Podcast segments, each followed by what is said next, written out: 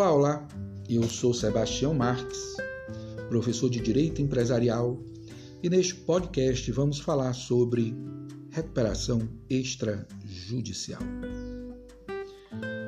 Da leitura do artigo 161 da Lei 11.101 de 2005, percebe-se que para fazer jus ao benefício da recuperação extrajudicial, o devedor em crise deverá preencher os mesmos requisitos exigíveis para a consecução da recuperação judicial constante do artigo 48, quais sejam exercer atividade empresarial regularmente há mais de dois anos, não ser falido ou, se tiver sido, já ter suas obrigações e responsabilidade declaradas extintas por sentença transitada em julgado, não ter há menos de cinco anos obtido concessão de recuperação judicial, não ter sido condenado ou não ter como administrador ou sócio controlador pessoa condenada por crime falimentar.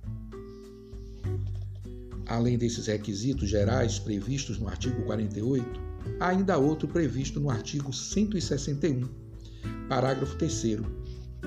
O devedor não poderá requerer a homologação do plano extrajudicial se estiver pendente pedido de recuperação judicial ou se houver obtido recuperação judicial ou homologação de outro plano de recuperação extrajudicial há menos de dois anos.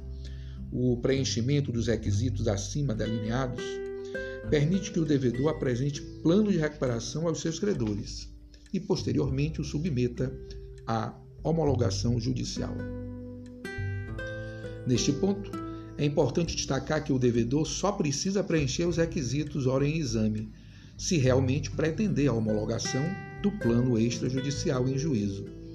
Se, em contrapartida, pretende apenas negociar com seus credores uma saída para sua crise, sem nenhuma intermediação do judiciário, o preenchimento de qualquer desses requisitos é irrelevante.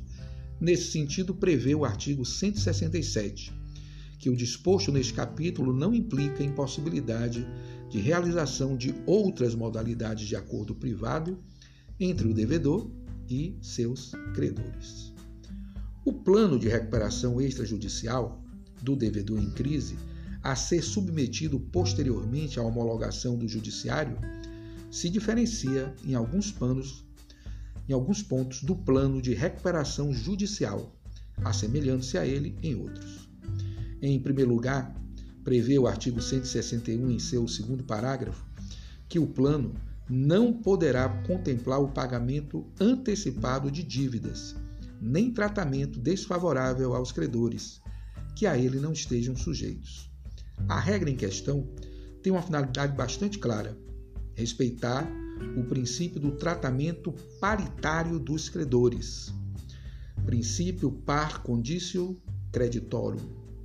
Em segundo lugar, o plano de recuperação extrajudicial só poderá abranger os créditos constituídos até a data do pedido de homologação em juízo, em obediência ao disposto na parte final do artigo 163, parágrafo 1 da lei.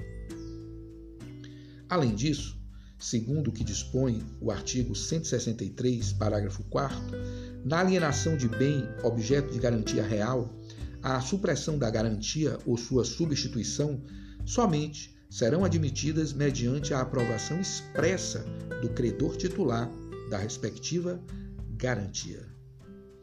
Outra diferença entre a recuperação judicial e a extrajudicial está nos credores submetidos aos seus efeitos.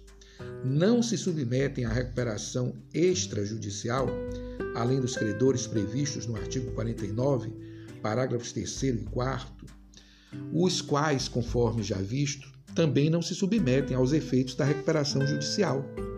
Os titulares de créditos fiscais, trabalhistas e acidentários. Pode-se concluir, portanto, que os credores que podem estar abrangidos no plano de recuperação extrajudicial são os de garantia real, com privilégio especial, com privilégio geral, os criografários, e subordinados.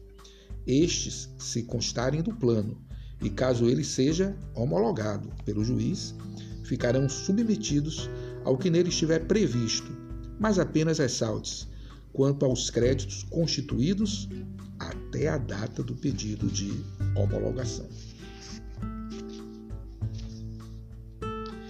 Em regra, para obter a homologação do plano de recuperação extrajudicial pelo juiz, deverá o devedor requerê-la por meio de petição, na qual deverá de imediato comprovar o preenchimento dos requisitos acima apontados.